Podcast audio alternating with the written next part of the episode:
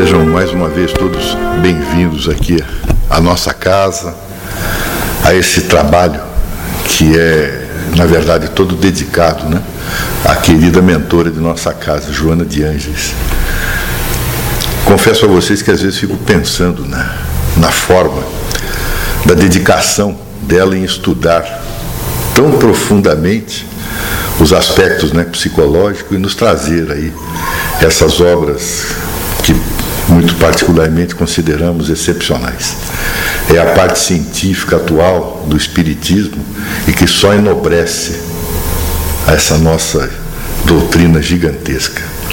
Então vamos começar sempre com a leitura né, de uma página do livro Mestre de Amor, recordando que foi a primeira obra que Joana de Ângeles ditou ao Divaldo Franco e que permitiu que ela fosse publicada algum tempo depois. Há um aspecto que antecede essa obra, porque durante alguns anos o Divaldo, através das reuniões mediúnicas, através do seu empenho pessoal, ele escreveu muitas mensagens. E essas mensagens eram arquivadas em uma mala. Decorridos alguns anos, Joana de Anjos lhe apareceu e disse assim: Meu filho, agora todas aquelas mensagens você pode dispensá-las. Ele então questionou, afinal de contas, por que é que então nós escrevemos tantas mensagens? E ela então respondeu a ele dizendo que aquilo tratava-se de um exercício e que agora as coisas se manifestariam de uma forma diferenciada. E passou então a ditar essa obra que cada vez que nós lemos mais, ela nos exalta, na verdade. Ela fala aqui, se quiseres. Empreendida a excursão do país da alma, descobrirás quão árdua é a tarefa encetada. Renúncia e solidão, sofrimento silencioso e esforço incessantes fazem-se dispensáveis para o êxito do empreendimento. No entanto, se quiseres lutar contra os vermes dos vícios que te consomem, adquirirás a saúde robusta que se não apartará de ti. Poderás romper as grades da gaiola de ouro que te escraviza com algemas vigorosas, ganhando a vastidão da liberdade. Atravessarás o pântano do fel, do orgulho e da preguiça, atingindo a plataforma do dever, onde a simplicidade fez morada. Relevarás todo o mal, fazendo todo o bem àqueles que te não compreendem, distribuindo a luz clara da fé que vitaliza os teus desejos. Afugentarás o medo e a incerteza, ampliando os horizontes do serviço interno. Descobrirá tesouros até então desconhecidos, latentes em ti mesmo, à espera da tua vontade. Há muitos companheiros que tombaram na travessia do charco do prazer, que se detêm nas cordas vigorosas da incerteza, que se agarram às tábuas frágeis do barco da mocidade, que se perdem nos labirintos da inquietação, que se consomem nas labaredas dos desejos inferiores, que se envenenam nos tóxicos do ódio, que se asfixiam nos gases da mentira, que se arrastam nos vigos da, visgos da luxúria luxúria que se gastam nas rudes veredas do crime, que se enredam nas malhas da calúnia, que enlouquecem no braço da ambição, pedindo socorro e ajuda, mas aí ficam porque querem. Se quiseres, seguirás além. O trabalhador enrige as fibras e os músculos nas atividades a que se entrega. Irrigando as terras do pomar, o córrego ignora a extensão por onde correm suas águas. Recendendo aroma, a rosa desconhece até onde o vento lhe conduzirá o odor. Se quiseres, embora ignorando a extensão do caminho a percorrer, irás lutando contigo mesmo, vencendo cada dificuldade e criando o clima vivo do amor onde passes. Compreenderás então como foi possível a Jesus martirizado perdoar os algozes e ampliar as possibilidades do amor, atendendo aos condenados que lhes faziam companhia à hora extrema, e doarás também, como ele mesmo, todo o teu querer, à glória de servir e crescer, como base para a felicidade legítima no imo dos corações. Meu Deus. De posse então dessa mensagem, né? vamos levando os nossos pensamentos, as nossas preces até Deus, agradecendo-lhe por nos ter proporcionado nessa reencarnação a extraordinária oportunidade de vivenciarmos essa doutrina que ainda o mundo a conhece muito pouco, mas que por certo virá a ser aquela que no futuro nos trará a grande religião da humanidade, a fraternidade. Que Jesus, o nosso modelo e guia incondicional das nossas vidas, possa sempre nos abençoar e nos permitir, através dos seus mensageiros, que com tanto desvelo, com tanto carinho preparam essa seara para nos receber, possa estar junto de nós através desses amigos espirituais. Que nos abençoe Jesus e nos conceda sempre muita paz. Que assim seja.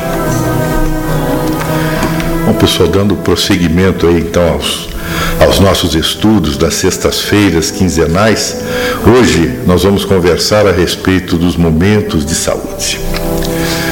A antiga mitologia grega, nós sempre narramos alguma passagem dela, porque sempre dizemos que ela representa, de alguma maneira, as experiências pelas quais nós vimos passando ao longo de diversas e diversas reencarnações.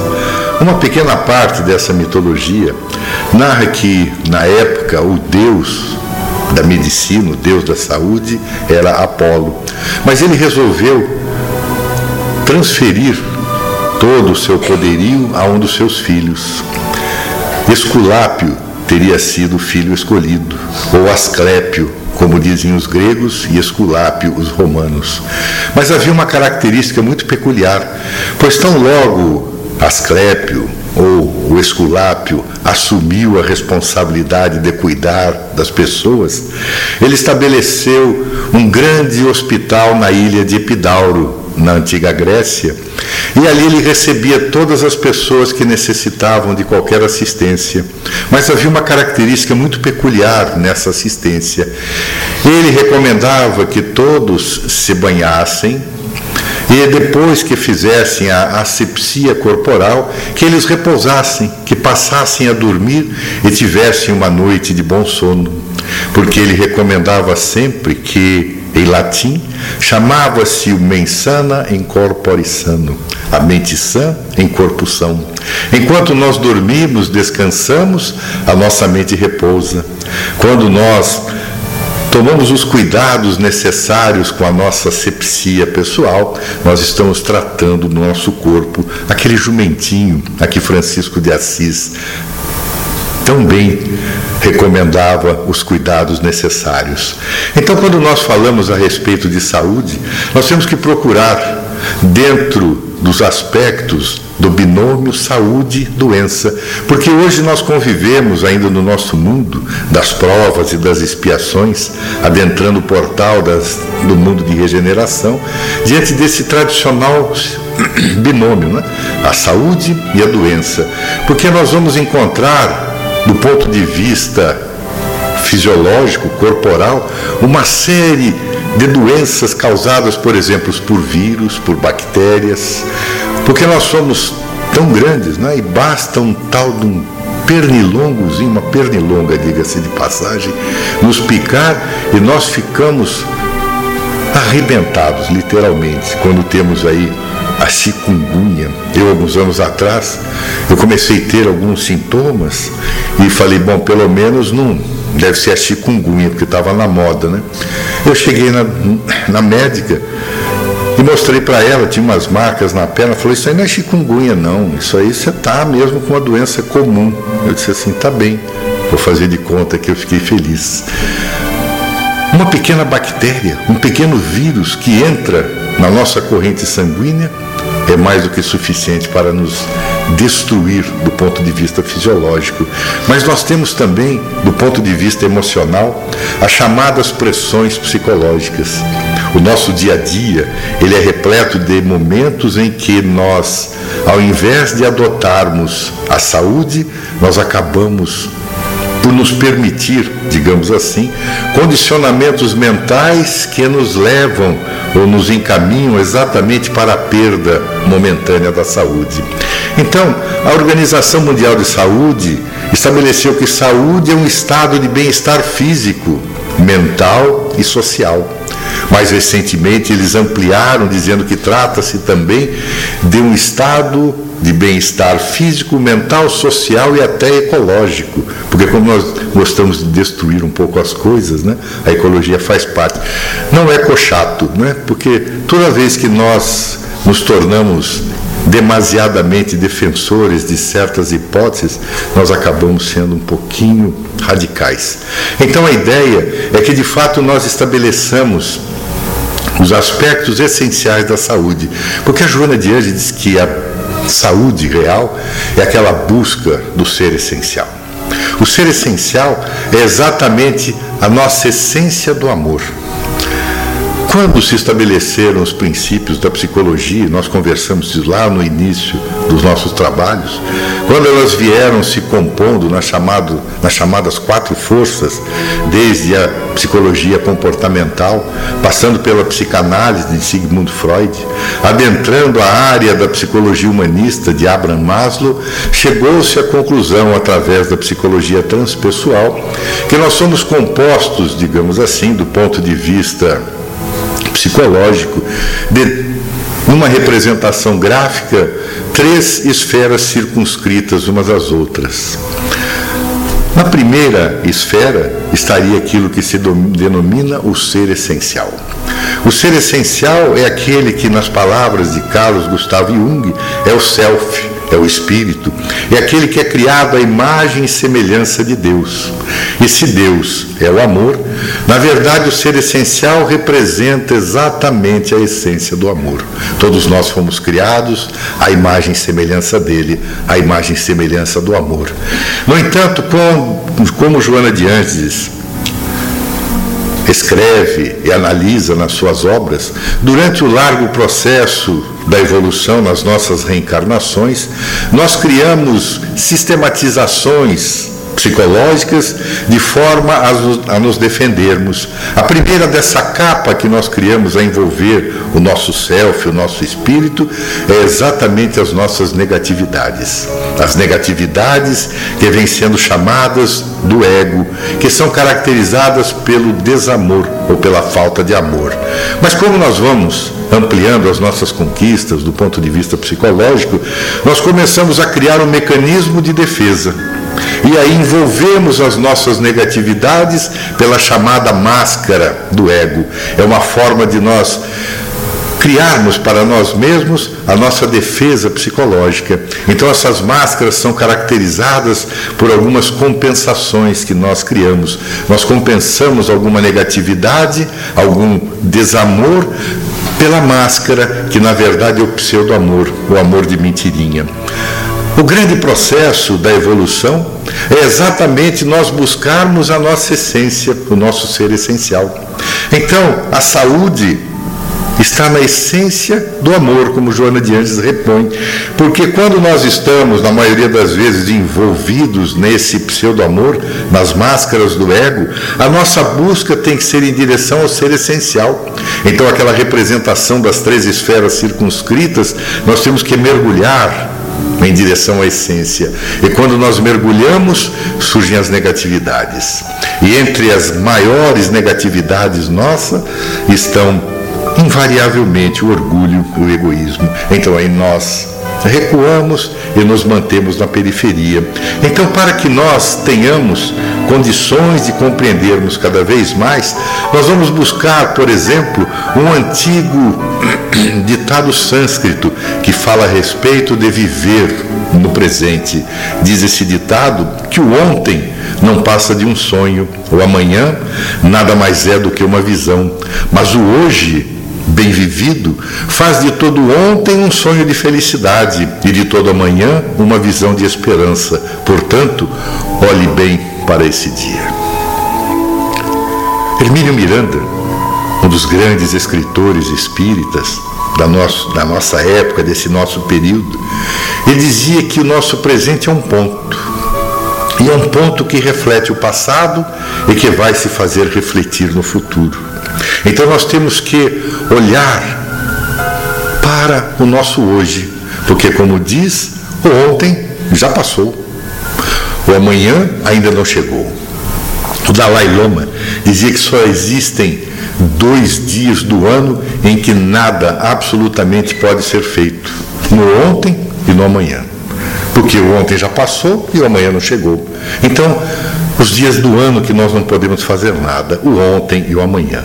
Mas nós temos uma capacidade, às vezes, incrível de transformarmos as nossas vidas.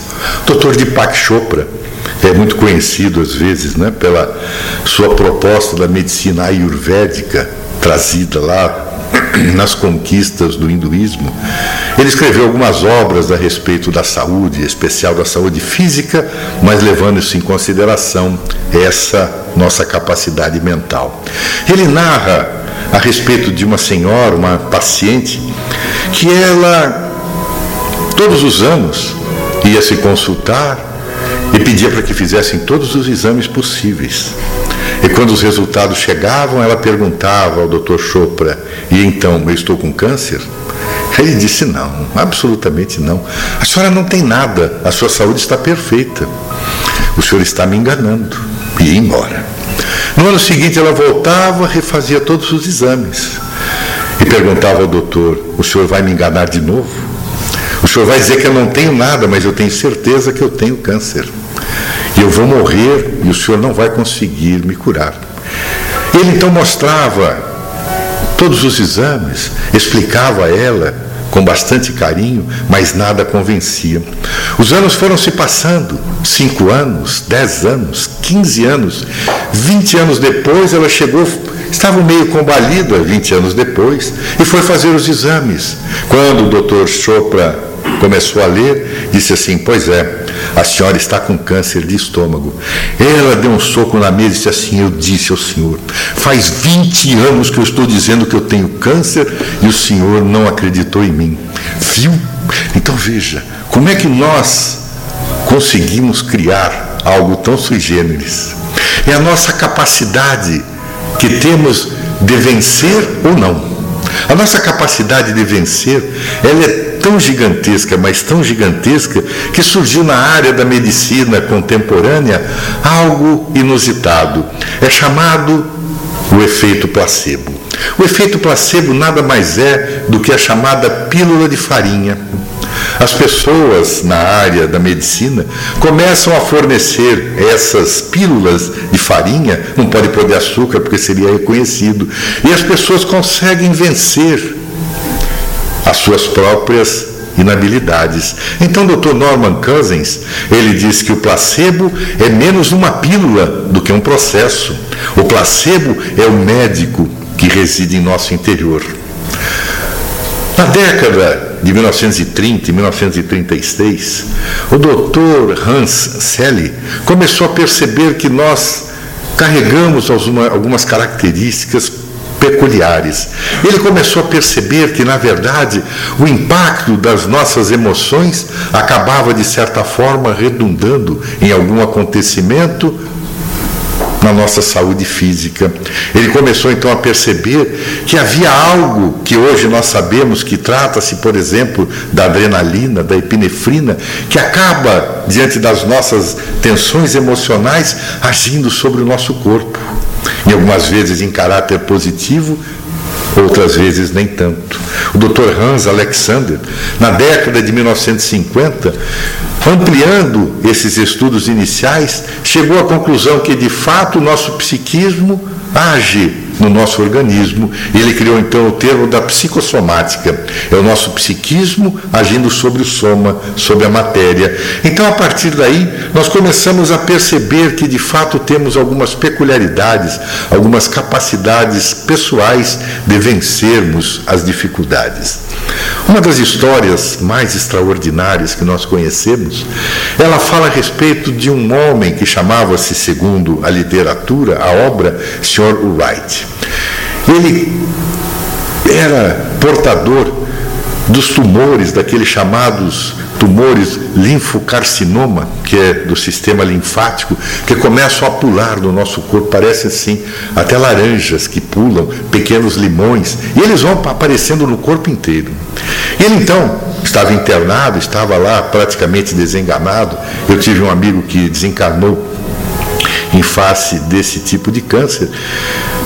Ele estava completamente desacreditado da vida. Até que surgiu, naquela época, um remédio que poderia, de alguma forma, que chamava Crebiozen, que surgiu e seria analisado pelo FDA nos Estados Unidos, para a Secretaria de Saúde, o Ministério da Saúde americano, até que pudesse eventualmente ser aplicado às pessoas.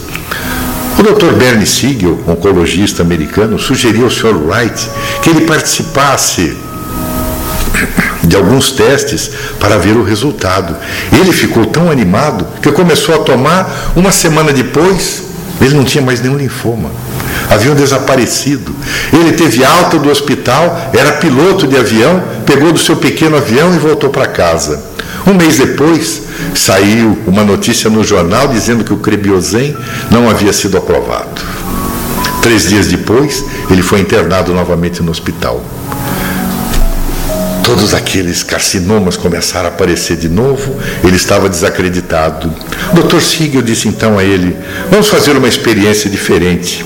E aí surgiu a ajuda do Dr. Norman Cousins. Ele disse assim: Na verdade, foi aquela primeira dose ou aquela primeira dosagem que não foi assinalada como sendo portadora da cura, mas eles trouxeram uma nova e nos convidaram a uma nova experiência. Você concordaria? Então o Dr. Norman Cousins começou a aplicar-lhe as pílulas de farinha. Três dias depois, não havia mais nenhum linfocarcinoma. Ele pegou do seu avião, voltou para casa todo feliz. Passados dois, três meses, saiu a, jornada o artigo final, dizendo que de fato o crembezion, benziol, não servia para mais nada, não havia tido nenhum efeito positivo. Ele voltou para o hospital uma semana depois, novamente repleto dos linfocarcinomas, dois meses depois ele veio a falecer. Então a capacidade nossa que nós temos de mudar a nós mesmos. O próprio Deepak Chopra narra a história de uma senhora de Ângelo ela foi internada, ela estava com a cor amarelada, parecia uma ictirícia. Ela foi internada no hospital, abriram e fecharam. Quando os médicos abrem fecham, porque não tem nada que possa ser feito. Não existe quimioterapia, radioterapia que possa surtir efeito. Então doutor Dipak chamou a filha da senhora de Ângelo e explicou a ela o acontecimento. Ela disse assim: Mas quanto tempo minha mãe vai durar? Ele disse: Em torno de dois, três, no máximo quatro meses. Ele então lhe pediu, falou, doutor, o senhor poderia, por favor, dizer à minha mãe que ela não tem nada? Que foi uma equitirícia e que ela pode ir para casa? Porque se o senhor disser que ela tem câncer terminal, ela não vai durar nem dois meses, ela vai durar duas semanas no máximo. Então, Diga a ela, ele concordou, aqueceu com a ideia. Ele disse àquela senhora que ela era portadora de uma ictirícia muito grave, mas que haviam feito o necessário na cirurgia e que ela em breve estaria bem. Um ano depois, a senhora de Ângelo aparece novamente no consultório. Ele disse assim: deve ser de Ângelo filha, porque a mãe com certeza já faleceu. Ela entrou toda saltitante, ele ficou até meio espantado e disse assim: Como a senhora está? Ela disse: Maravilhosamente bem. É mesmo. Começaram então a ver resultados dos exames e o doutor Chopra percebeu que ela não tinha mais nada. Ela disse assim: Mas que maravilha, como a senhora está bem. Ela disse assim: Graças ao Senhor. Porque quando eu entrei aqui no hospital, eu tinha certeza que era câncer. Quando o senhor falou que era ictirícia, que estava tudo curado, eu me senti tão bem que eu resolvi que nunca mais eu ficaria doente. Então eu estou muito bem. Então o Dr. Herbert Benson, da Universidade de Harvard, ele escreveu uma das obras mais espetaculares, narra as histórias suas pessoais, foi considerado uma das 50 personalidades mais importantes do mundo, alguns anos atrás, nos Estados Unidos. Ele fala que quando nós cremos firmemente em alguma coisa, nós estabelecemos o princípio do bem-estar evocado.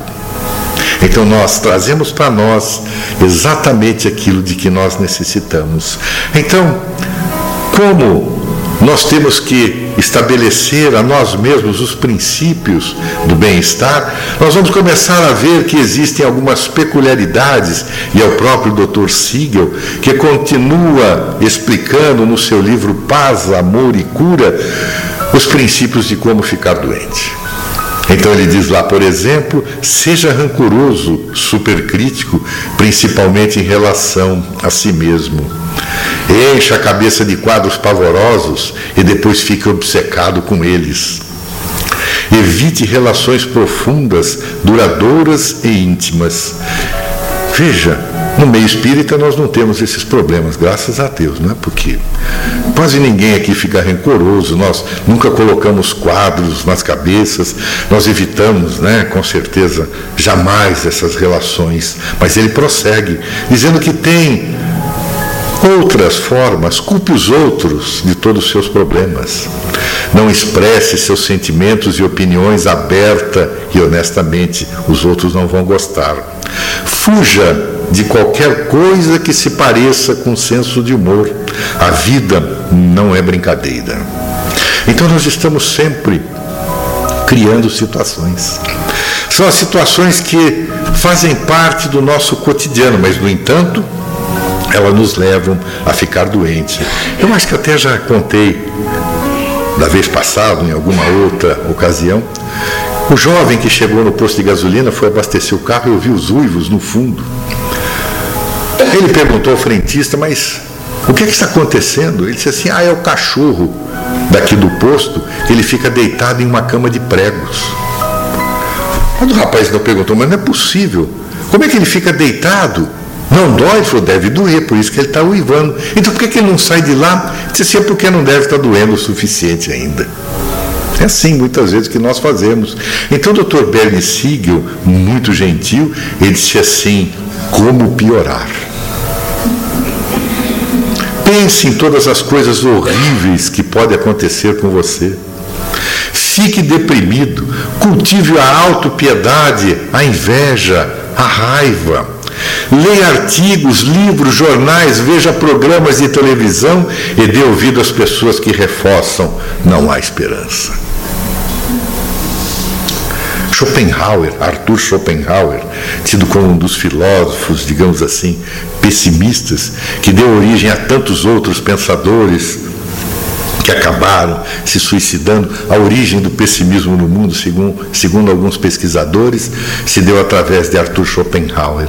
Ele costumava dizer nas aulas que ele dava nas universidades, na Dinamarca, recomendando aos seus alunos, aos seus estudantes, que se suicidassem.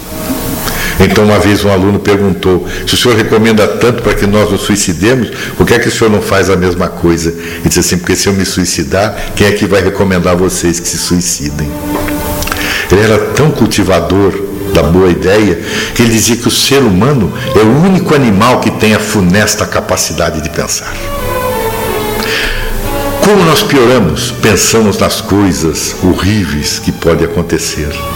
Porque às vezes as coisas nos acontecem como uma forma de aprimorar, de conhecer. Fique deprimido, auto-piedade, faça o coitadinho de mim, o CDM, aquele que tem dó de si. Artigos, livros, jornais, programas de televisão, isso eu achei fantástico. Dê ouvidos às pessoas que reforçam que não há esperança. Se não houver esperança, não há nada que se possa fazer. Então, Joana de Ângeles, logicamente, nessa obra monumental, ela nos explica a respeito da decisão de ser feliz. Ela diz que empenha-te ao máximo para tornar tua vida agradável a ti mesmo e aos outros. É importante que tudo quanto faças apresente um significado positivo, motivador de novos estímulos para o prosseguimento da tua existência, que se deve caracterizar por experiências enriquecedoras. A decisão de ser feliz é algo grave. A felicidade transita, de acordo com a filosofia, em determinados aspectos. Nós vamos conversar lá na frente em Desperte e Seja Feliz. Nós temos desde aqueles principais filósofos, digamos assim, que foram os portadores das ideias hedonistas, das ideias epicuristas, e que alentavam as pessoas para que buscassem o prazer, porque somente através do prazer é que nós encontraríamos a felicidade. Outros diziam que para ser feliz, como os chamados cínicos, como Diógenes, diziam que para ser feliz era necessário não se ter absolutamente nada. Mas surgiram aqueles filósofos que pensavam, digamos assim, pelo caminho do meio, como Zenão de Sítio, e dizia que o importante para ser feliz é termos consciência de que se nós tivermos as coisas, muito que bem. Mas se nós não tivermos também, seremos felizes. Então o importante era ser feliz com aquilo que se tem, com aquilo que se é, com aquilo que nós podemos conquistar. Então, segundo a proposta da felicidade, nós temos que saber se o importante é ter saúde ou ser saudável. O Chico Xavier era um homem extraordinariamente saudável, mas não tinha saúde nenhuma. Ao final da sua vida, ele tomava mais de 20 a 25 dragas de remédio por dia para suportar aquele corpo que sofria de tudo quanto é coisa que se pode imaginar, do coração, do rim, do estômago, do olho, da cabeça. Era uma coisa inacreditável. 25 dragas por dia. Então, é ter saúde ou ser saudável? Esses dias falamos de Jerônimo Mendonça, sempre comentamos a respeito desse personagem. Ele era uma coisa muito especial. Deitado naquela cama ortopédica que foi desenhada por ele mesmo para evitar as dores lancinantes que ele sofria, às vezes colocava um saco de areia de 20 quilos em cima do peito dele para que diminuíssem as dores. Ele era embora não tivesse saúde, extremamente saudável. E contava sempre histórias, narrava brincadeira, gravou seis long plays cantava o tempo todo, falava a respeito do Evangelho com muita personalidade, mas brincava muito. Certa vez narra-se que uma empresa que era uma funerária de Ituiutaba pediu a ele que fizesse uma pequena trova, um pequeno verso para que eles colocassem nos anúncios. E se ficasse bacana, eles lhe davam enterro gratuitamente. Chamava-se Funerária São Luís. Então o Jerônimo escreveu assim, dizendo: Viva bem, seja feliz, seja enterrado na funerária São Luís. Ganhou o enterro de graça. Mas ele era tão especial que certa vez Divaldo Franco foi a Ituiutaba e aquele palco, aquela teatro repleto de pessoas. Quando ele acabou, o Jerônimo estava lá na cama, sendo empurrado pelas pessoas, virou para o Divaldo e disse assim: Ei, Divaldo, eu sou muito mais feliz do que você. Ele disse assim: o Divaldo perguntou a ele, mas como? Nessa coisa que você está, ele disse assim: Mas é, veja, você vem, faz a palestra, a conferência, mas quem sai carregado sou eu. Então veja, o reino não vem com as coisas exteriores, é a nossa decisão de sermos felizes. Mas por que é que nós muitas vezes não somos felizes? É o que Joana de Anjos nos explica, dizendo que muitas vezes nós somos ligados à insatisfação e às utopias. Então ela diz que utilizando-se de mecanismos de evasão, a criatura evita assumir a própria realidade, elaborando modelos de fictícia realidade, para os quais transfere as aspirações, produzindo os estados de inconformismo, de desgosto a que se aferra. Então ela diz que, basicamente, nós poderíamos dividirmos-nos as pessoas em dois tipos, os insatisfeitos e os ajustados. Os ajustados, segundo ela, são aqueles que têm um pouquinho mais de chances de conseguir vencer os obstáculos da vida. Os insatisfeitos continuarão insatisfeitos. Quando nós falamos a respeito das nossas insatisfações, e nós já contamos outras vezes, é muito comum, né? Quem mora na cidade quer morar na praia, quem mora na praia quer ir para o campo, quem mora no campo quer vir para a cidade. Nós estamos sempre, quem é loiro quer ser moreno, quem é não sei o que, quer não sei das quantas, é assim. Nós, na maioria das vezes, somos insatisfeitos. Então nós sempre narramos, e se já o fizemos, Vamos ouvir outra vez a respeito de um plantador de batatas. Certa vez, há uns 20 anos atrás, eu narrei essa história em uma cidade do interior, em Ibitinga, e havia ali um trovador. Ele pegou da história, tinha uma memória extraordinária, e ele criou uma trova a respeito dessa mensagem. Acabou colocando na internet, depois de alguns anos ele me escrevia constantemente dizendo que precisava de outras histórias, disse assim, mas tem tantas no mundo, vai em busca delas. E aí ele me passava as suas trovas. Mas essa, falando do plantador de batatas em Uberaba. Toda manhã, o plantador de batata saía, tomava da sua enxada e ia carpir o mato, tirando o mato do entorno das batatas. Mas ele estava insatisfeito. Ele então colocava a enxada debaixo do queixo, e quando nós colocamos no queixo, nós nos queixamos. E ele começou a pensar na vida e disse assim: Eu não aguento mais plantar batatas. É todo dia a mesma coisa, eu tenho que sair, carpir, olhar, ver se está tudo em ordem, depois tem que colher. Eu não aguento mais fazer a mesma coisa todos os dias, todos os anos. E nesse momento estava passando um ônibus na estrada próxima, ele olhou assim e disse: Meu Deus, como deve ser bom ser um motorista de ônibus. Passeia para todo lugar, conhece novas paisagens, então nós vamos passear de ônibus. O motorista do ônibus está em si mesmado, dirigindo e pensando consigo: eu não aguento mais a mesma estrada, as mesmas pessoas, bom dia, até logo, tudo bem. A mesma árvore, a mesma curva, a mesma reta. Há quantos anos eu faço a mesma coisa? Eu não aguento mais. Como eu gostaria de fazer outra coisa. E naquele momento o Mercedes-Benz estava ultrapassando o ônibus. Ele olhou e disse assim: Como deve ser bom ser um empresário. Então nós vamos passear de Mercedes, está lá o homem se mesmado, pensando como é que ele ia pagar a dívida dele do BNDES, porque tem gente que paga, tem gente que não paga, mas tem gente que paga. Então ele estava pensando como é que ele ia pagar a dívida. Daqui a pouco vem o décimo terceiro, as férias, meu Deus, eu não aguento mais tanta responsabilidade, tenho que fazer tanta coisa. Como eu gostaria de mudar. E ele olhou para o céu, estava passando um avião. Ele disse assim: Ah, como deve ser bom ser piloto de avião. Voa para todos os lugares do mundo, novas culturas, novas definições de vida. Ah, como eu gostaria de ser um piloto de avião. Então vamos passear de avião. E está lá o piloto, pensando na família, disse assim: Eu viajo para todo lado, daqui para lá, de lá para cá. Eu quase não vejo a minha esposa. Os meus filhos estão crescendo e eu não consigo acompanhá-los. Eu estou tão exausto, tão insatisfeito de ser um piloto de avião. Como eu gostaria de fazer outra coisa. E ele estava passando por cima de Uberaba.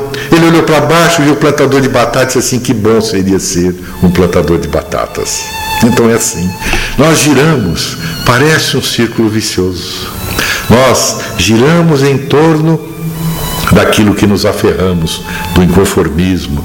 E os estados de desgosto, nós transferimos as nossas aspirações para as coisas que não são as nossas coisas necessárias. Então Joana de Anjos prossegue dizendo que aguarda nesse clima de inconformação um milagre que jamais ocorrerá de fora para dentro, sem realizar o notável esforço de transformação de conceito, bem como a mudança de atitude de dentro para fora. Então nós temos que ter mais cuidados com nós. Nós somos os portadores da nossa dita e da nossa desdita, da nossa felicidade e da nossa infelicidade. O milagre a derrogação das leis naturais nunca vai acontecer se nós não estabelecermos esse princípio do esforço, como de Joana de Ângeles, de transformação dos nossos conceitos. É como ela diz, a necessidade que temos de mudar a ótica de observação do mundo. Nós criamos muitas vezes aquilo que parece uma tabuada, e nós decoramos aquilo que são as nossas necessidades de sermos felizes. Se por um acaso alguma coisa sair fora, se o número não bater com aquilo que nós desejaríamos, o que queríamos que acontecesse, o que é que nós fazemos? Partimos para a insatisfação. Uma das perguntas mais tradicionais nesse momento é assim: por que é que Deus fez isso comigo? Então nós temos que ter esforço, temos que nos esforçarmos, porque Joana de Anjos diz que nós devemos tomar muito cuidado com aquilo que ela chama dos dias de sombras. São esses dias de provas e não para desencanto, de desafio e nem não para cessação do esforço. Desistindo-se de lutar, mais rápido se dá o fracasso. E quando se vai ao enfrentamento com ideias de perda, parte do labor já está perdido.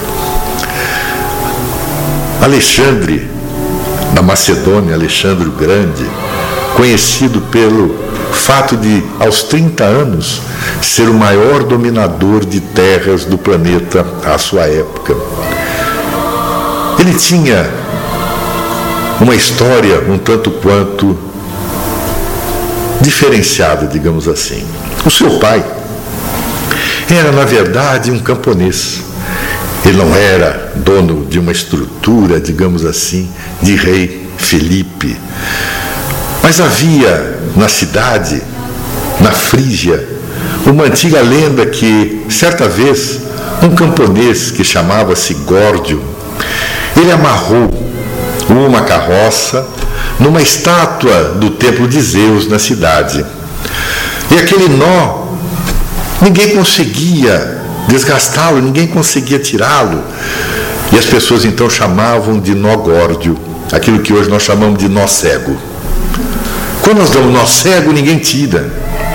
Então, depois de muitos anos, depois que Midas acabou sendo o rei da Frígia, ele não tinha herdeiros, então criou-se essa ideia de que se alguém conseguisse de alguma maneira desatar o nó górdio, ele conseguiria de alguma forma dominar todo o mundo conhecido de então.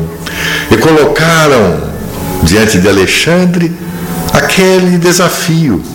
Ele então, quando viu o nó, mexeu aqui, mexeu ali, viu que não conseguia desatar, ele simplesmente puxou da, da espada e cortou o nó. Conquistou o mundo. Havia desbaratado o nó, de alguma forma. Mas, como diz Joana de Andes, às vezes as nossas soluções não são tão simples. Não basta querer cortar o nó, porque as nossas situações, muitas vezes, elas são repletas de complexidades. As complexidades que nós criamos. Porque, como ela diz aí, olha, não são dias de desencanto. E quando nós desistimos de lutar perante as complexidades, o que é que acontece? Mais rapidamente se dá o nosso fracasso. Quando nós partirmos para vencer um desafio, seja ele qualquer que fosse, e por alguma razão nós já vamos com a ideia de que seremos derrotados, basicamente a luta está perdida. E quantas vezes eu escuto pessoas dizer assim, eu vou tentar, mas com aquela vozinha, eu falo assim, meu Deus do céu, enche o pulmão, eu falei, eu vou tentar, e vai, tenta, mas, ah, eu vou. Não, se quisermos mesmo vencer os obstáculos, temos que encher o peito de coragem porque a coragem é algo extraordinário. A coragem não é simplesmente o um enfrentamento que se dá do ponto de vista físico, de enfrentarmos bandidos, não. A coragem de enfrentar o nosso ser interior. É aquela história que está no Bhagavad Gita, quando Krishna avisa Arjuna que ele teria que participar de uma guerra interior entre os Kuros e os Pandavas. Os Kuros, as más inclinações, os Pandavas, as nossas virtudes.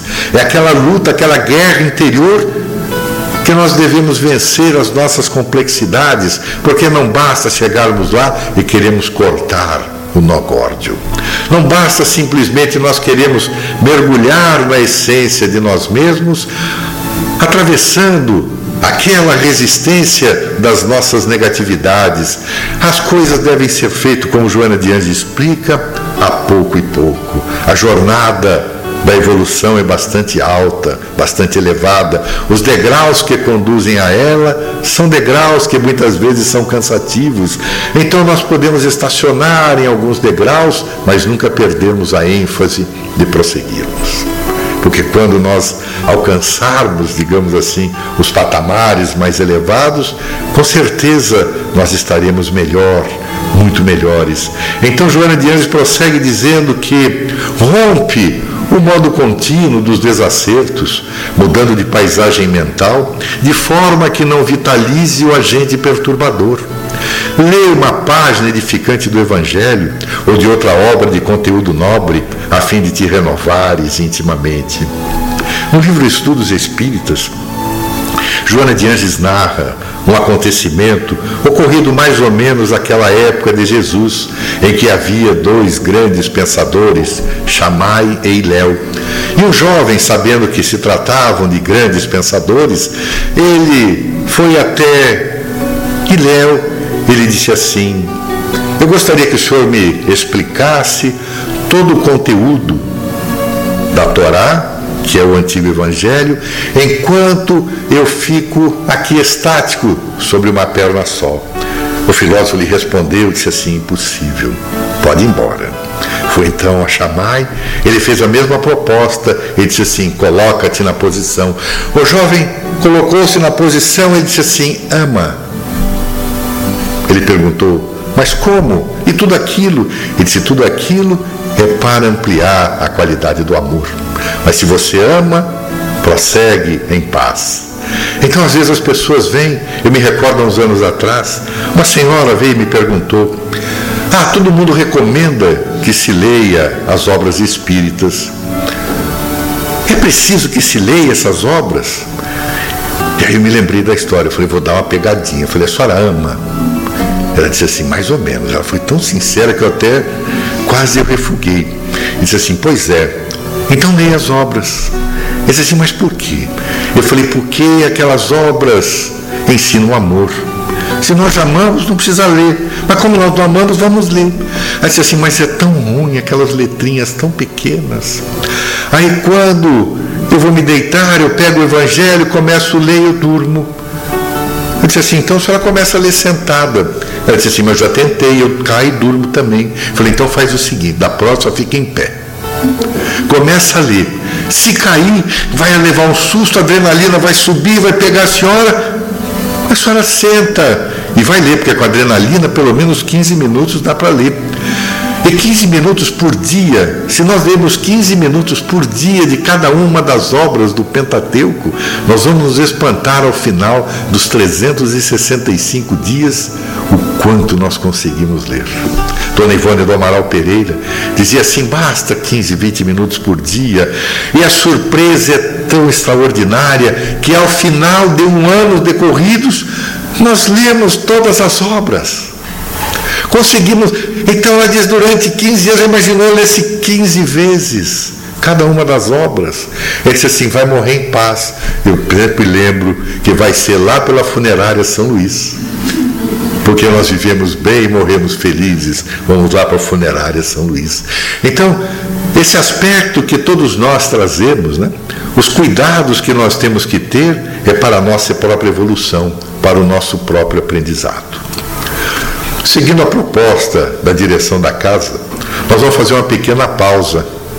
Nós vamos descansar um pouquinho para que todo mundo desperte um pouco mais e nós temos ali algumas coisinhas né, para saborearmos. É isso, Elcio?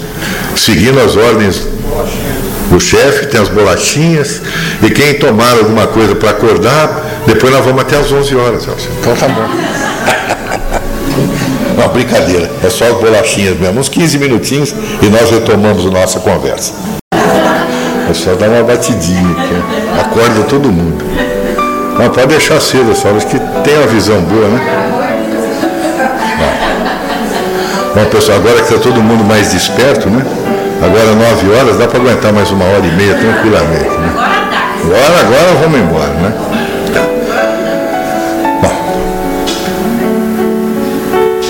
Nessa obra né, dos momentos de saúde, Joana de Ângeles traz a baila, algo que eu sei que no meio espírita é quase incomum, mas às vezes eu até me pergunto, eu até converso mentalmente com ela, as respostas acabam sendo obtidas nos livros. Né? Mas eu falo assim, mas minha irmã, a senhora anda pelo meio espírita, não é? a senhora conhece os espíritas, de onde é que a senhora arruma tanta ideia? E ela então responde assim, a tragédia do ressentimento. Ressentimento é tóxico que mata aquele que o carrega. Enquanto vibra na emoção, destramber os equipamentos nervosos mais sutis, produz desritmia, oscilação de pressão, disfunções cardíacas. O que, é que significa ressentir? O próprio nome diz, né? Sentir outra vez. Eu não sei se a maioria de nós já teve a oportunidade de conhecer, por exemplo, no interior, quando você vai a uma fazenda, por exemplo, a fazenda leiteira, que é mais comum, que depois daquele. E elas comem muito bem, as vaquinhas são bem tratadas no geral. Ela come muito bem e depois ela senta, deita e o que, é que ela faz? Rumina. Por que, que ela rumina? Porque são dois estômagos. O que, que é a ruminação? Vai e vem. Vai e vem. É mais ou menos a mesma coisa que nós fazemos quando estamos ressentidos. A coisa vai, ah, depois nós nos acalmamos, ela bate, daqui a pouco ela sobe outra vez. É como se nós tivéssemos dois estômagos, um no lugar correto e outro na garganta, porque parece que a coisa sobe. O Dr. Fred Luskin, da Universidade de Stanford, ele escreveu uma obra sui generis analisando os aspectos do ressentimento. Por que é que nós não somos felizes? Por que é que nós criamos determinadas circunstâncias? Por que é que nós determinamos determinadas características das nossas vidas? Então ele diz: é porque nós criamos história. Mas o que é criar história? Algo nos acontece e normalmente nós gostaríamos que não acontecesse, mas aconteceu. O que alguém nos cria uma situação indelicada que nós não gostaríamos que acontecesse, mas aconteceu. O que é que acontece? Nós criamos a história. Porque se alguém perguntar o que é que aconteceu, nós narramos completamente a história. Nós temos uma memória seletiva extraordinária. Às vezes encontramos um amigo, qualquer pessoa, estamos conversando, perguntam: Você se lembra? Meu amigo, eu não lembro nem do que eu comi na hora do almoço. É a conversa mais comum. Mas se nós tivermos uma cicatriz, qualquer coisa, e perguntar, o que é essa cicatriz nós lembramos? Porque são as recordações traumáticas, a memória seletiva que nós temos. Os traumas são uma forma de nós administrarmos a nossa memória. E quando passamos por um trauma emocional, quando alguém nos causa, como nós dissemos, uma indelicadeza qualquer, e nós entramos nessa fuga emocional, o que é que acontece? Como resultado dela surge a mágoa. A mágoa só surge quando nós criamos a história. E enquanto nós não abandonarmos a história, a mágoa permanece. Então, como nós já somos espíritas mais evoluídos, alguém nos pergunta, mas o que é que você tem ressentimento com aquela pessoa? Nós dizemos assim, eu não tenho nenhum, eu já a perdoei, mas eu tenho certeza que Deus vai fazer ela pagar nós não abandonamos ainda a história. Nós armazenamos a história, nós estamos magoados. Então é tóxico que nos mata. Destrambelha os equipamentos nervosos mais sutis, veja, disritmia, oscilação de pressão, disfunção cardíaca. É o ruminar, não é? Toda vez que sobe para o estômago pescoçal, o que é que nós fazemos? Dá uma arritmia, nós ficamos irritadiços, nervosos, nós estamos criando a história. Então Joana de Anjos prossegue dizendo que arrancada a causa injusta do ressentimento, despertarás de imediato em paisagens sem sombras, redescobrindo a vida e desarmando-te em relação às outras pessoas com quem antipatizavas ou das quais te mantinhas em guardia. Ressentimento? Nunca Jesus era um psicoterapeuta extraordinário. Certa vez, nos diálogos inesquecíveis com seus discípulos, seus apóstolos, Simão havia encontrado alguém que lhe havia sido um desafeto do passado, e como ele já estava imbuído de uma nova circunstância de vida, ele perguntou a Jesus: os rabinos indicam que nós devemos perdoar até três vezes. Então Jesus ampliou e disse assim: não. Eu lhe digo, perdoa 70 vezes, sete vezes. Porque ao questionar, ele imbuído de uma circunstância, como nós dissemos, de vida nova, disse assim, mas se os rabinos propõem três vezes, e se eu perdoar sete? Jesus disse, não, setenta vezes sete vezes. E quando estiveres diante do altar, para deixares a tua oferenda, e se tiver algo contra alguém, recorda-te dele, vá e reconcilia-te com o teu próximo antes de deixar a oferenda, porque senão vem o oficial da justiça e te leva preso, o juiz te condena e permanecerás na prisão até que pagues o último ceitil. Ninguém vai para a cadeia porque está magoado, está ofendido. Não, é a cadeia moral, a cadeia mental. É aquela que nós guardamos dentro de nós. A tragédia, como de Joana de Ângeles, do ressentimento. Porque é que nós guardamos essa história, essa mágoa. Então ela diz que quando se arranca a causa injusta, porque na maioria das vezes é injusta. Quantas e quantas vezes nós fazemos coisas semelhantes? Nós ainda estamos na caminhada bastante longa. Então ela diz que quando nós nos despertarmos das paisagens sem sombras, porque todos nós carregamos a sombra.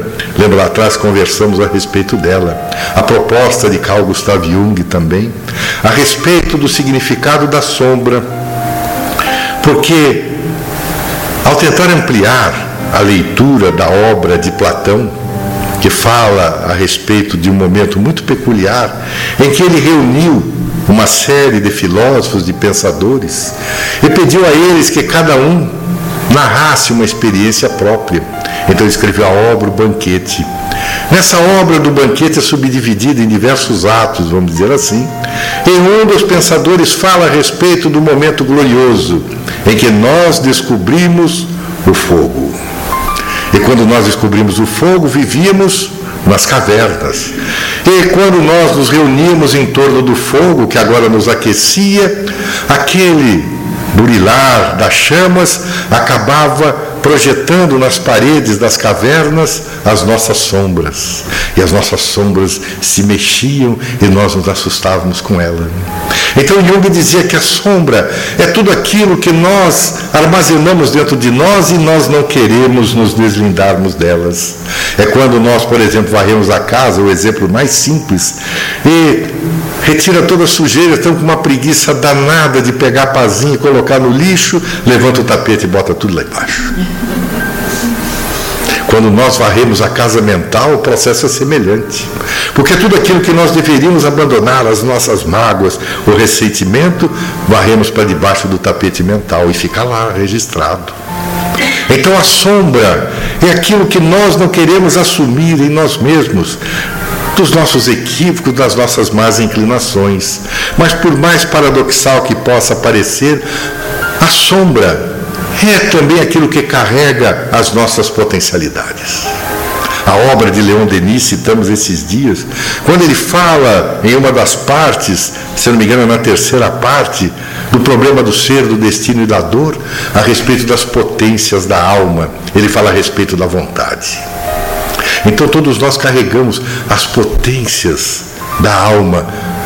Essas potências estão esquecidas ou ainda estão mantidas na nossa sombra, porque a nossa sombra também as carrega. Porque se nós somos criados à imagem e semelhança de Deus, nós carregamos todas as potencialidades divinas. Então nós temos medo de lidar com as nossas sombras. Então, ressentimento nunca. Mas Joana Dias prossegue, falando a respeito da saúde e do bem-estar.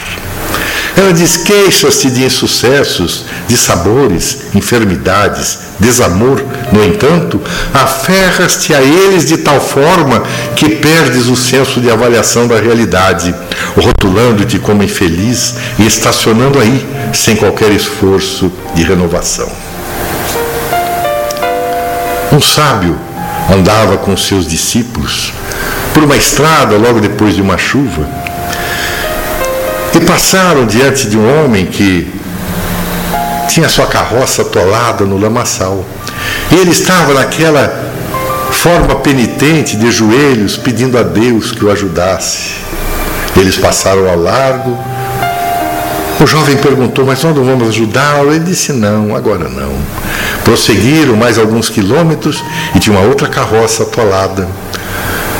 Mas ao invés de ter a atitude penitente como o primeiro, o segundo estava chutando a roda da carroça, xingando para tudo quanto é lado, execrando as coisas e tudo mais.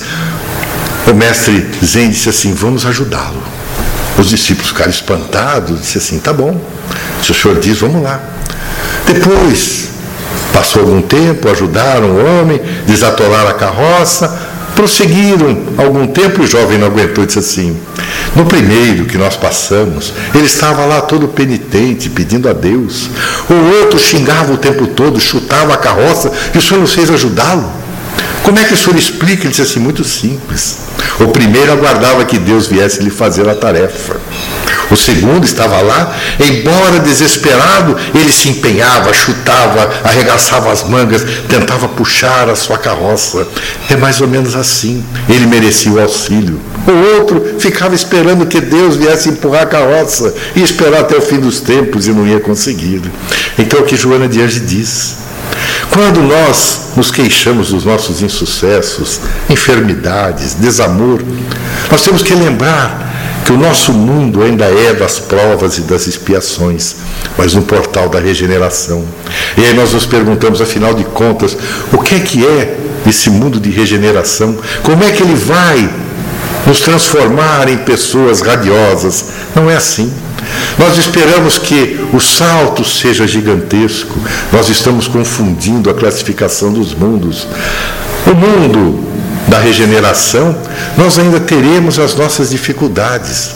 Elas fazem parte ainda da nossa ascensão, mas, no entanto, nós não reclamaremos mais.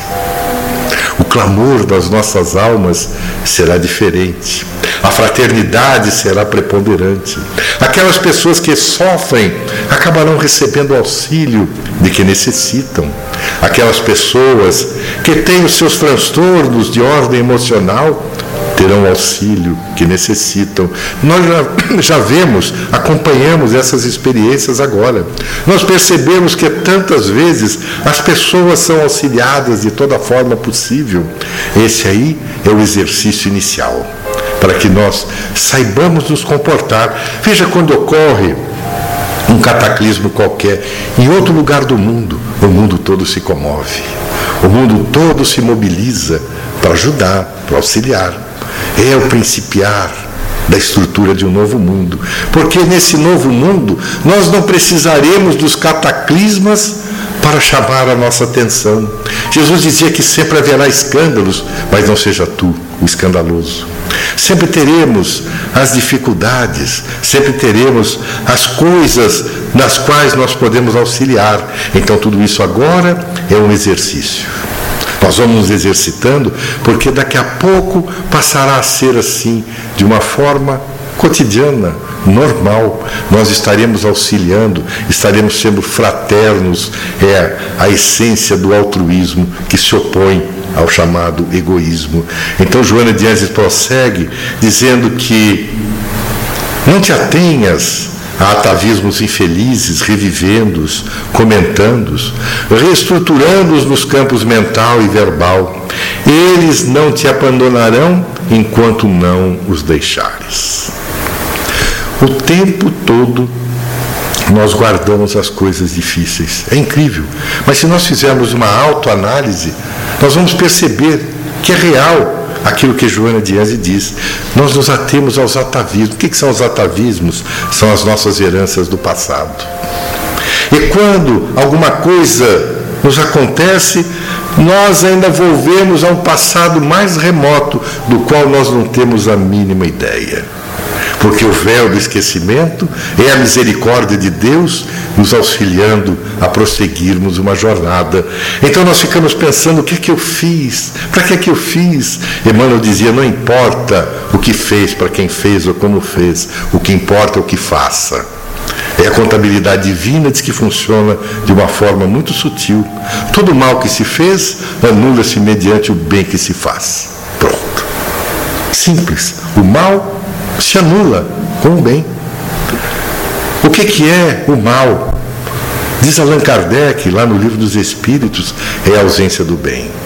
Toda vez em que nós nos ausentarmos do bem, o mal vem e se nos apresenta. As pessoas perguntaram certa vez a Emmanuel, e o Chico respondeu por ele, porque todos imaginamos que o mal prepondera no mundo. Às vezes nós conversamos com as pessoas, ela disse assim, mas é impossível, voltando lá aquilo que nós já vimos, ter esperança nesse mundo. Então perguntaram, tantas coisas parecem ruins, por que é que as coisas ruins acontecem?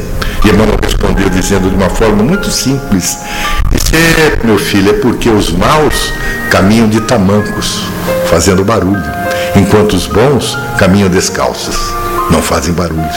Então nós sempre nos atemos às coisas que nos chamam a atenção, aos atavismos infelizes, como diz Joana de Ângeles, comentando, revivendo, reestruturando-os no campo mental e no campo verbal. Comentamos, guardamos.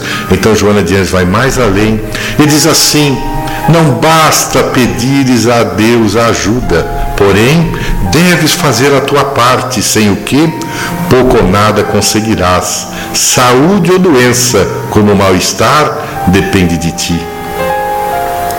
Eu ouvi uma vez uma história a respeito de uma senhora muito pobre. Ela tinha profundas dificuldades socioeconômicas, ela não tinha quase sequer o que comer. A sua casa a geladeira nem se podia chamar de geladeira, era um depósito de qualquer coisa. Os seus móveis todos desgastados pelos anos. Então, ela se colocou sentada naquela poltrona velha, tecido furado, e fez uma prece muito profunda e disse assim: Senhor, eu preciso que me ajudes, preciso da tua ajuda. Então, narra aquele que foi o historiador, que o Satanás ouviu aquela, aquela pedida, aquela petição.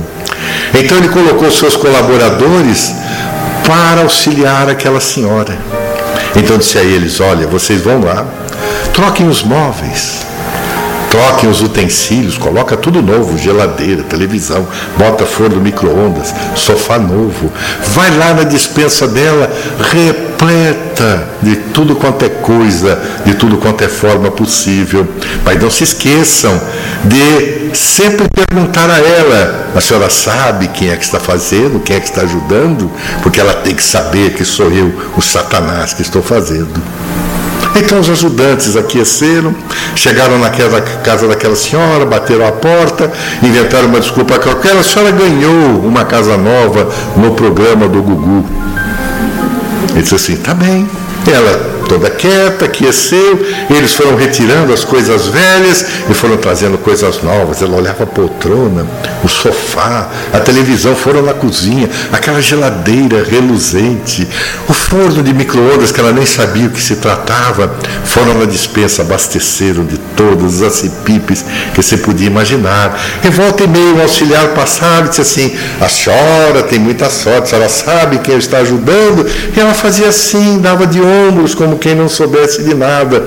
As coisas foram acontecendo e toda hora perguntavam, perguntavam e ela respondia sempre de ombros, até que um não aguentou e disse assim: Minha senhora, não é possível que a senhora não queira saber quem o ajuda. Ela disse assim: Meu filho, a mim não interessa, porque quando Deus quer, até o Satanás ajuda. Então é assim. Não basta pedirmos o tempo todo a Deus. Nós temos que fazer a nossa parte.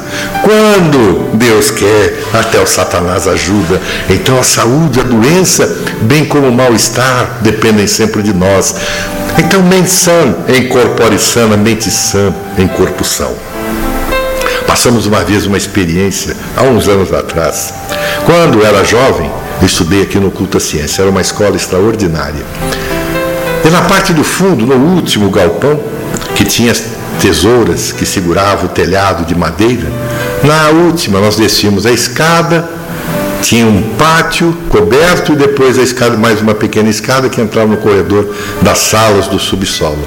Mas toda vez que nós passávamos na frente daquela tesoura, por alguma razão olhava para cima e tinha uma mensagem que dizia assim: Mensana incorpore sano.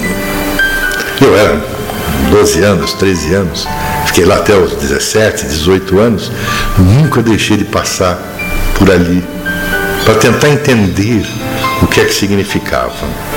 Anos depois, já mais maduro, e uma experiência de uma projeção astral, como dizem alguns, ou um passeio na área espiritual. Fomos a um determinado local e quando nós voltamos, o Espírito nos perguntou: Meu filho, você reconheceu o lugar você estava? Eu quis dar uma despertinho, né? Disse assim, mais ou menos. Ele disse assim: E a placa que você leu? Eu disse assim: Que placa? Aquela que dizia: O quê? Ele disse assim: Mensana incorpore sana. Eu disse assim: Pois é. Como é que o senhor sabe que eu sabia? Ele disse assim: Porque a vida inteira você leu essa placa ela está tão arraigada que quando você foi fazer um passeio a um determinado local no mundo espiritual, para que você o reconhecesse, a placa estava lá. Mente sã, um corpo são.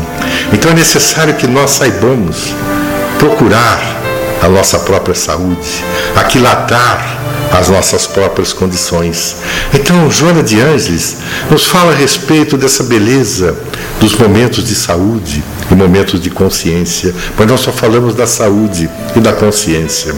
A consciência, na verdade, daqui algumas semanas, algumas quinzenas, nós vamos estudar o ser consciente, que fala a respeito da consciência.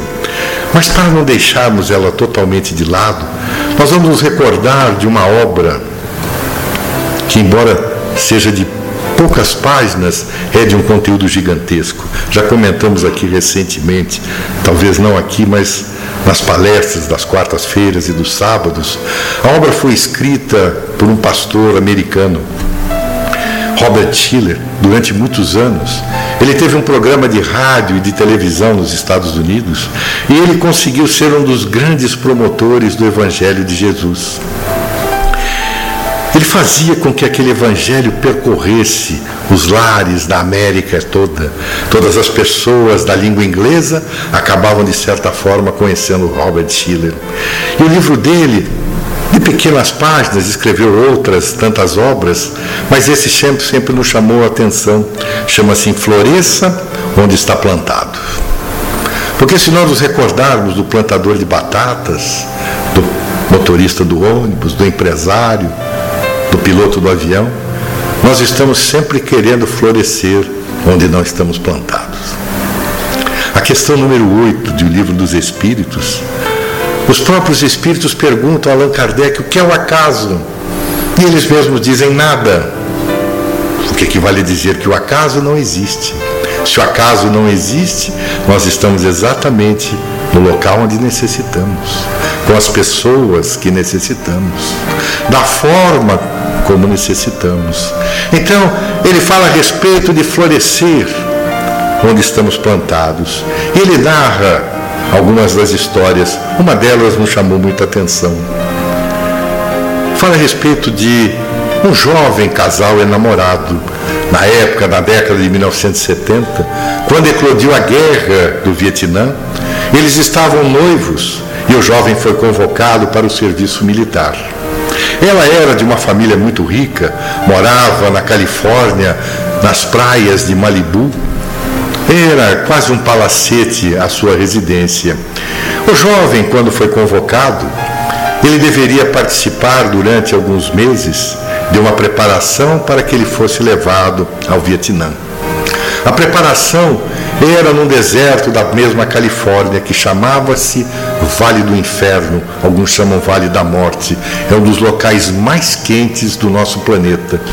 E ali, os soldados que haviam sido convocados deveriam treinar por algumas semanas ou alguns meses para que eles pudessem então ser levados para aquela região muito quente também do Vietnã.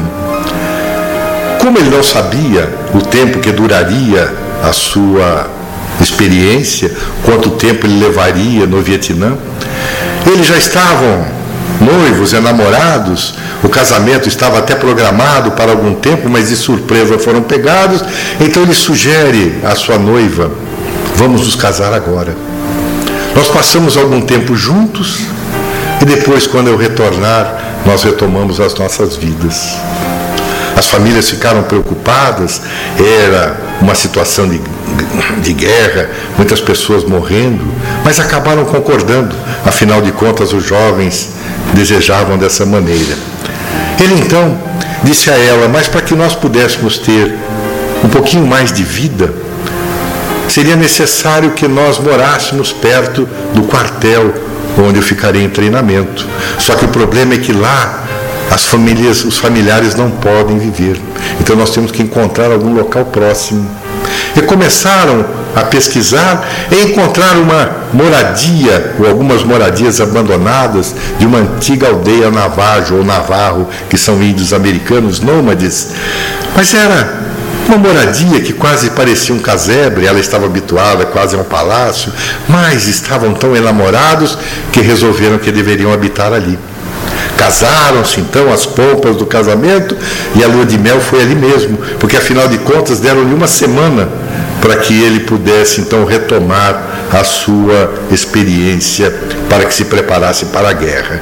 Viveram aquele idílio do início do casamento, nem se lembravam de sair de casa, era um deserto muito quente, escaldante. Eles então, mais ainda apaixonados, até que decorreu a primeira semana e ele deveria se apresentar ao serviço. No primeiro dia, ele saiu de casa às 5 horas da manhã. Ele retornou às 10 horas da noite, nem boa noite ele disse, caiu deitado na cama. Ela que ajudou a tirar um pouco da farda, tirou um pouco da poeira com um pano úmido. Ela ficou espantada, disse assim: Meu Deus, ele nem boa noite me disse. E as semanas começaram a ocorrer dessa forma e ela foi ficando muito descontente, muito insatisfeita. Até que chegou um ponto, duas semanas depois, ela não tinha sequer um ventilador. Aquele clima horrível que ela passava. Então ela escreveu para a mãe dela e disse assim: Minha mãe, eu não aguento mais viver aqui. Eu não aguento mais esse lugar.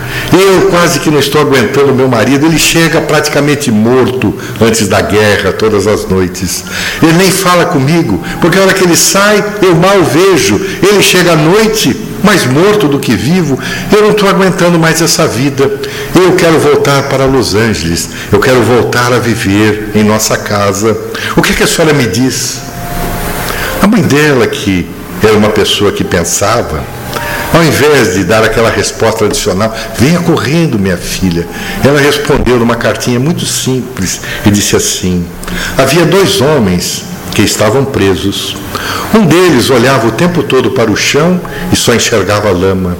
O outro olhava através das grades para os céus e via as estrelas.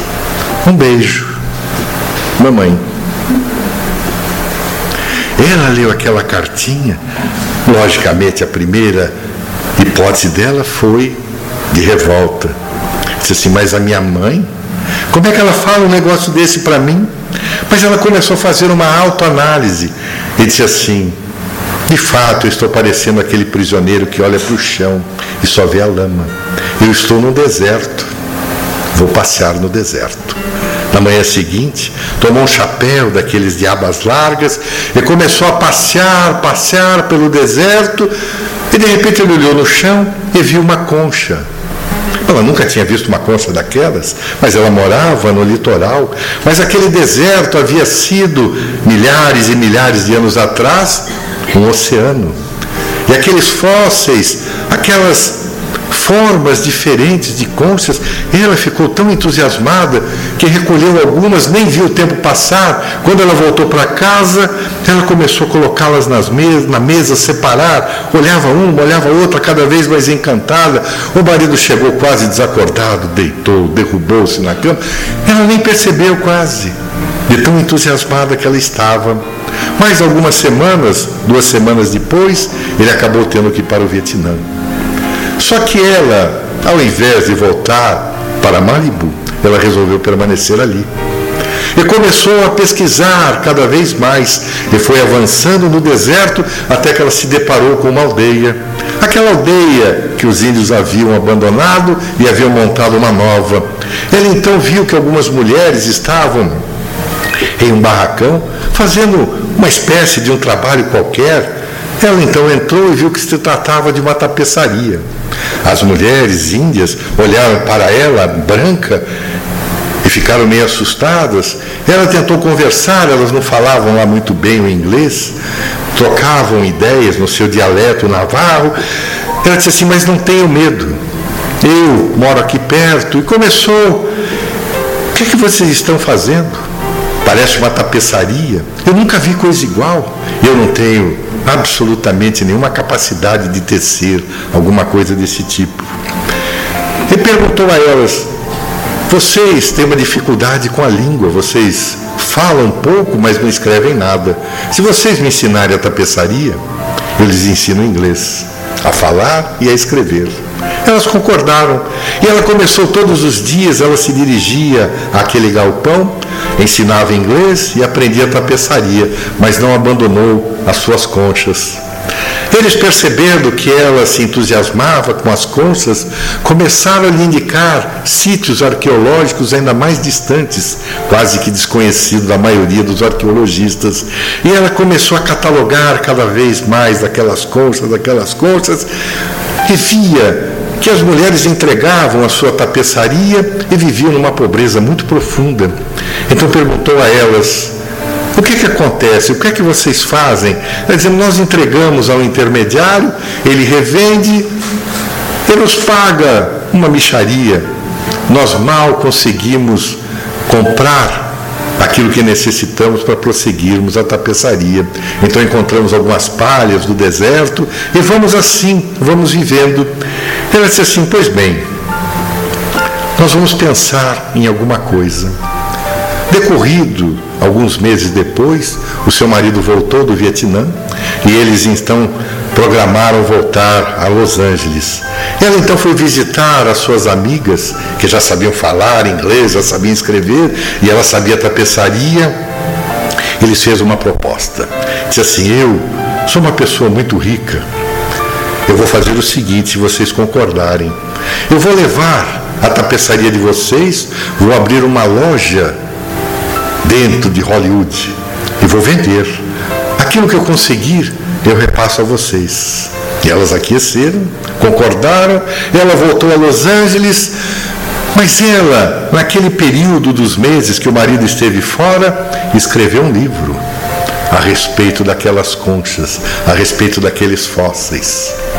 Quando ela retornou a Los Angeles, o seu livro era quase que um best-seller, porque a maioria das pessoas não conheciam a catalogação daquelas rochas.